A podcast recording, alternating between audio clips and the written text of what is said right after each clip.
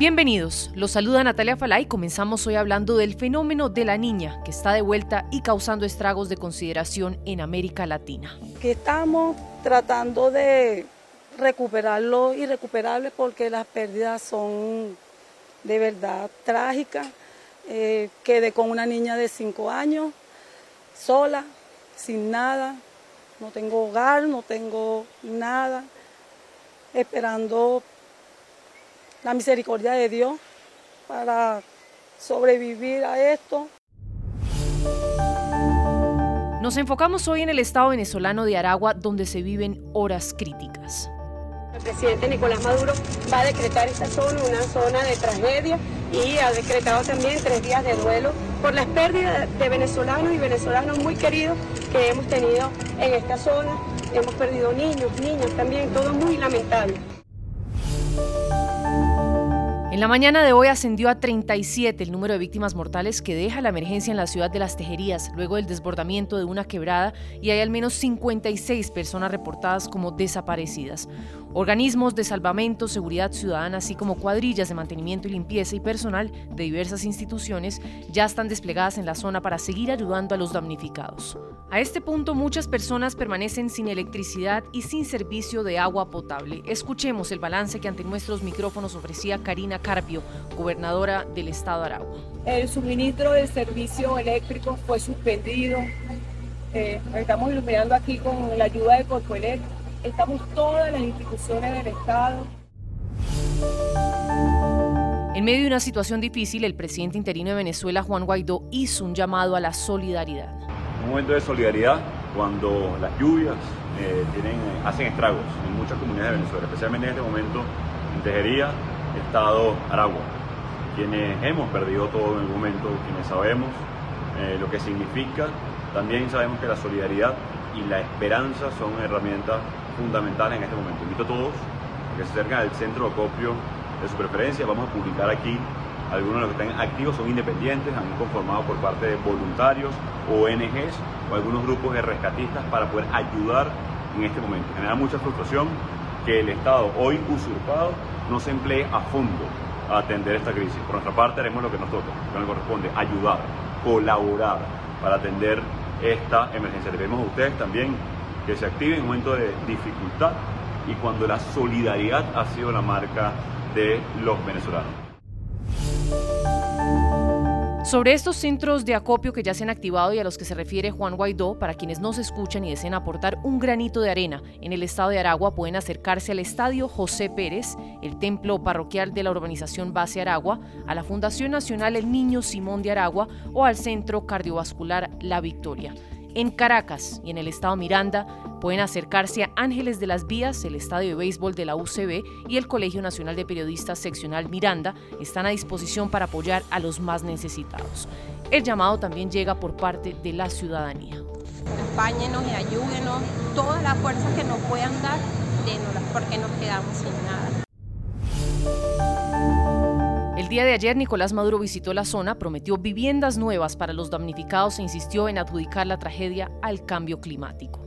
Le pedimos a Dios su fortaleza, bendiciones pues, para las almas que, que partieron, pues, a todos los familiares que perdieron familia, que perdieron seres queridos. Estamos ante una zona de catástrofe total, de desastre, un deslave de gran magnitud como no habíamos vivido durante muchos años en Venezuela. Across America, BP supports more than 275,000 jobs to keep energy flowing.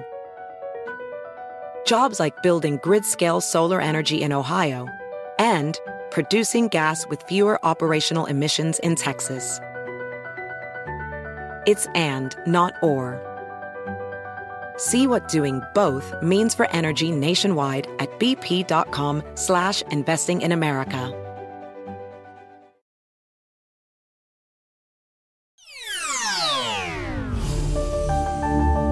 Y hablemos de temas en Colombia que son preocupantes. El Centro de Investigación Económica y Social, Desarrollo, hace una advertencia y asegura que tras una encuesta realizada, el próximo año será muy complicado en materia financiera, principalmente por factores como la inflación, que podrían generar un decrecimiento reflejado en la disminución anual del Producto Interno Bruto. Desarrollo señala que la situación de los colombianos en el 2023 será difícil por los impactos a la economía nacional causados por la propuesta de la reforma tributaria, las altas tarifas de energía y el aumento del precio de la gasolina, entre otros, temas que por supuesto afectan a Colombia y a la región. Ante nuestros micrófonos, este es el análisis que nos dio Martín Jaramillo, economista y consultor en políticas públicas.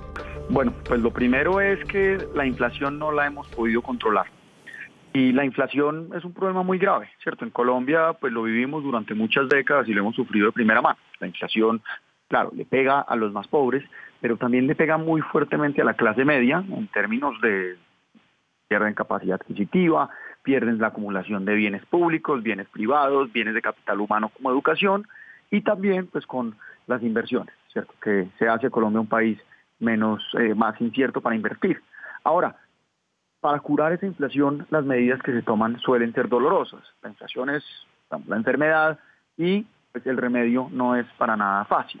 El remedio que es subir tasas, normalmente controlar el gasto público, algo que en estos momentos parece difícil, eh, terminan siendo, digamos que, medidas que afectan fuertemente la economía y pues eso nos lleva a que la economía pues sufre un fuerte golpe.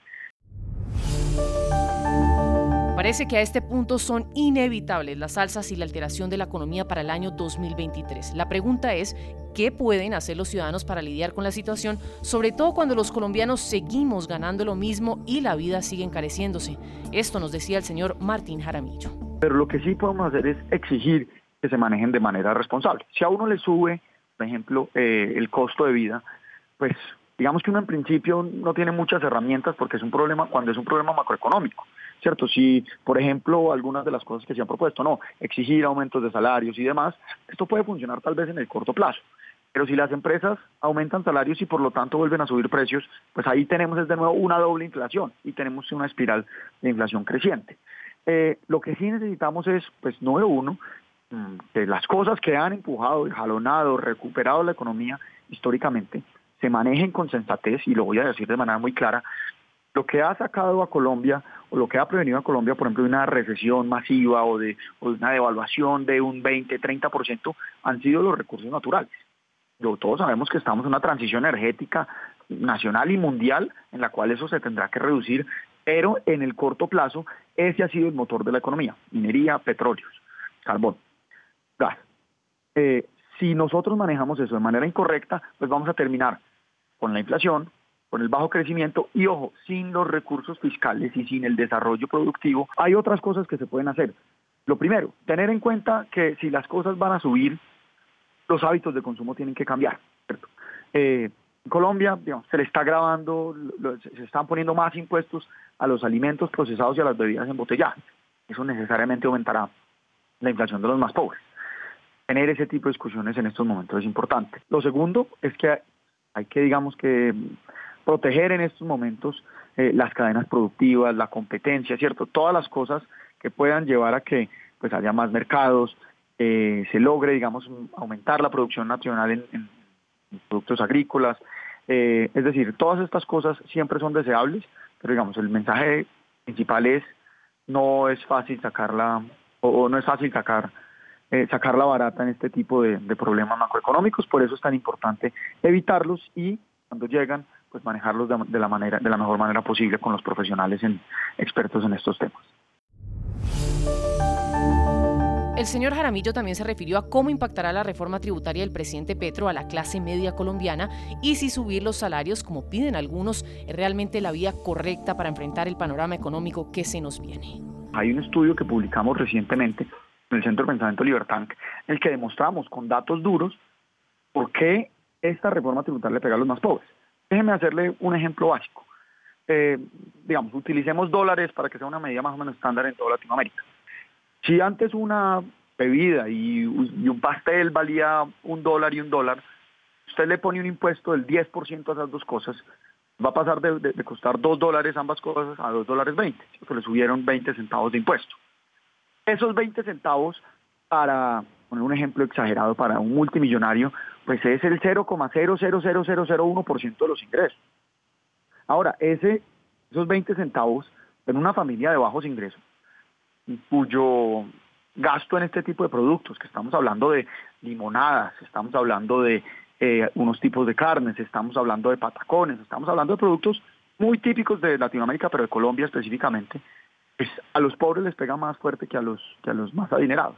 Y pues esto es una parte importante eh, del recaudo de esta reforma tributaria. Entonces, lo primero, queremos obviamente yo y todo el mundo que suban los salarios. El problema es que si se hace en este momento a través del salario mínimo, pues lo que vamos a hacer es, vamos a subir los salarios por un momento mientras la inflación se termina de comer ese aumento y al final terminamos con el mismo poder de compra, pero con mucha gente con un salario más bajo. Entonces, hay que subir los salarios, por supuesto, y la forma más efectiva para eso es evitando la recesión o si nos llega la recesión, pues manejarla bien. Y lo segundo, hombre, sabiendo que se vienen tiempos tan difíciles para los más pobres y para la clase media, vale la pena que el gobierno reconsidere muchos de estos impuestos indirectos que perjudican principalmente a los más pobres. Como van las cosas, Colombia empezará a vivir una temporada de vacas flacas, como decimos coloquialmente, y desde ya expertos indican que es necesario irse preparando con el fin de evitar que la crisis sea mucho mayor. BP added more than $70 billion to the U.S. economy in 2022 by making investments from coast to coast. Investments like building charging hubs for fleets of electric buses in California and starting up new infrastructure in the Gulf of Mexico. It's and, not or. See what doing both means for energy nationwide at bp.com slash investing in America.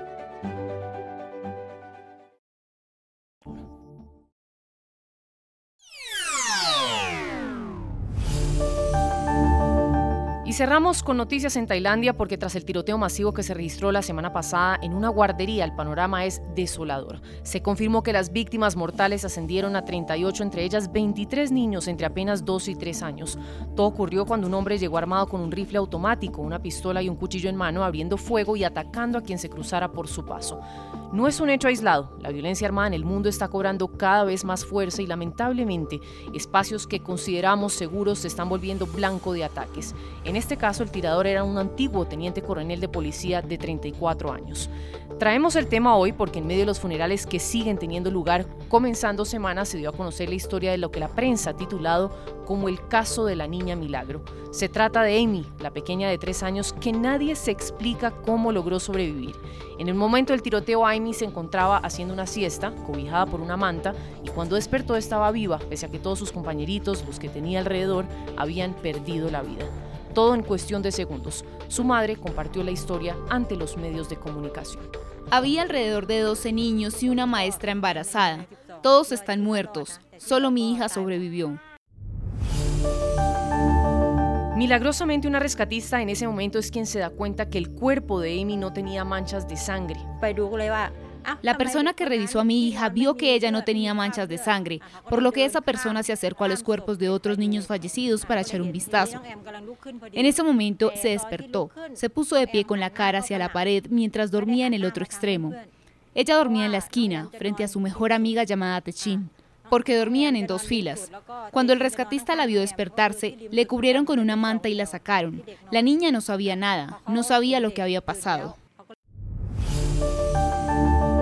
El impacto psicológico y emocional que sin duda deja un episodio como esto, sobre todo para un menor de edad, es muy grande. Amy, por ejemplo, no hacía sino preguntar por su amiga, Techin, quien dormía a la siesta junto a ella ese día en que ocurrió el tiroteo. Ella le estaba preguntando a su abuela, ¿por qué no recoges a Techin de la escuela? Y su abuela le dijo que Techin ya murió y también la maestra.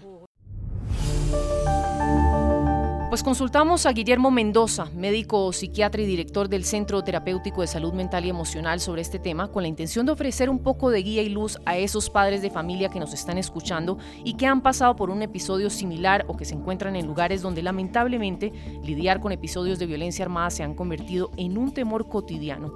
Estados Unidos, por ejemplo, y es que cuando uno tiene hijos, convivir con esa realidad de saber si algún día en la escuela, en la guardería, en la universidad, en el supermercado, tu familia podría atravesar por una situación familiar es realmente angustiante. Le preguntamos al doctor Mendoza cómo lidiar con una persona que ha sido víctima de un tiroteo masivo. ¿Qué ¿qué se aconseja para darle un acompañamiento adecuado que le permita superar el trauma? ¿Qué se necesita o qué se aconseja para darle un acompañamiento adecuado a las personas que han sufrido este trauma? Bueno, en primer lugar eso depende, ¿no? Depende del tipo de trauma, depende de las respuestas de la persona, depende de los síntomas que esté manifestando, depende de sus redes de apoyo. Pero es bastante importante en primer lugar que cuente con el acompañamiento profesional y que cuente con el acompañamiento de su familia o de las personas más cercanas. A veces queremos eh, borrar lo que, lo que pasó y pretendemos que la persona no vivió eso. Eh, se habla de algunas herramientas, por ejemplo, de, de afrontamiento en la persona para que pueda superar algunos de los síntomas que manifiesta el trauma. Otro es la actividad. La persona debe reiniciar actividad y una funcionalidad lo más pronto posible que le permita resignificar su vida. Para esos padres, por ejemplo, que suelen tener un rol sobreprotector en la vida de sus hijos, esa actitud muchas veces de paranoia, de inculcarles a ser precavidos de una forma quizás exagerada, y lo digo, por ejemplo, a raíz de una tendencia que es cada vez más común en Estados Unidos, donde ya vemos que hace parte de los útiles escolares comprarles mochilas antibalas para ir a la escuela. ¿Cómo trazar esa raya entre ser precavidos y no transmitirles miedo a que desempeñen con tranquilidad sus actividades cotidianas? ¿Cómo lograr un balance? En ese sentido. Esto nos decía el doctor Mendoza. Es natural que nosotros veamos eh, este tipo de comportamiento, sobre todo en países donde esto es habitual. Y eso es natural no solamente en estos padres, sino también en la sociedad en general, porque nadie quiere perder a sus seres queridos. Y sobre todo que esto se vuelva algo tan impredecible. No sabemos en qué momento va a ocurrir pues, una tragedia como esta. Claro, también la idea es no infundir el miedo general a la sociedad, no infundir el miedo general a los niños. Sin embargo, hay que ver en qué, más que la conducta como tal, es la postura que la persona toma, qué tanta ansiedad siente ante estas prevenciones, porque muchas veces son eh, exageradas, muy fuera del contexto, pero ni siquiera ya se vuelve de manera preventiva, sino que se, se da más por la ansiedad que por la misma. Across America, BP supports more than 275,000 jobs to keep energy flowing. Jobs like building grid scale solar energy in Ohio and producing gas with fewer operational emissions in Texas. It's and, not or. See what doing both means for energy nationwide at bp.com slash investing in America. Prevención.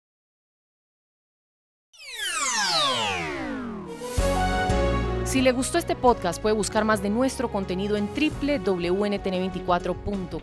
Soy Natalia Falá y ha sido como siempre un gusto estar con ustedes. En mis redes sociales me encuentran como Natalia Falá en Twitter o en Instagram. En NTN24 te informamos y te acompañamos.